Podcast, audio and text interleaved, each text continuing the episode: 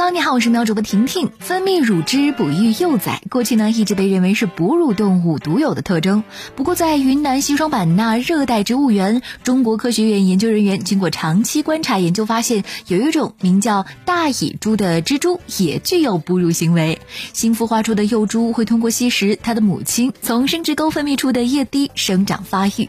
科研人员将此液体叫做蜘蛛乳汁。经过成分测定，表明蜘蛛乳汁的蛋白质含量是牛奶的四倍左右，而脂肪和糖类的含量则低于牛奶。想到未来即将上市的有机蜘蛛奶，一只毛茸茸、八条腿的小蜘蛛，奶声奶气的流出美味营养的白色汁液，好一出反萌差大戏呀！不过话说回来，蜘蛛奶呢并不是世界上最奇葩的奶类。此前早已经有印度科学家发现，蟑螂也会产奶。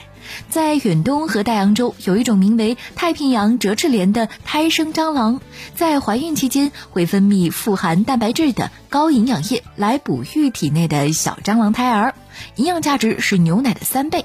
目前已经有商家将这种蟑螂奶推向市场。十月十八号，阿里巴巴官方表示，电商大促双十一期间，淘宝购物车有望一键直接分享至微信。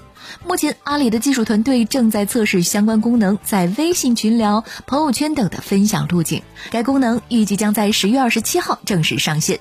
据阿里方面介绍，届时消费者可以一键转发自己的淘宝购物车。赶在双十一之前，淘宝上线这个功能，是为了方便网友互相抄双十一的作业吧？好友的购物车直接拿过来抄一抄，但是婷婷想说的是，放过我吧，我啥都不想买，我不想花钱，拒绝双十一诱惑，此招无效。好吧，我估计还是抵御不了。专家说，网红洗眼液跟死水浸泡没有什么区别。把瓶子里的洗眼液倒进眼罩杯中，往眼睛上一扣，眼睛一转，没多久，眼罩杯里就会出现很多小颗粒的脏东西。最近，洗眼液开始走红，并被不少人种草。然而，洗眼液洗成干眼症的患者也在眼科门诊并不少见。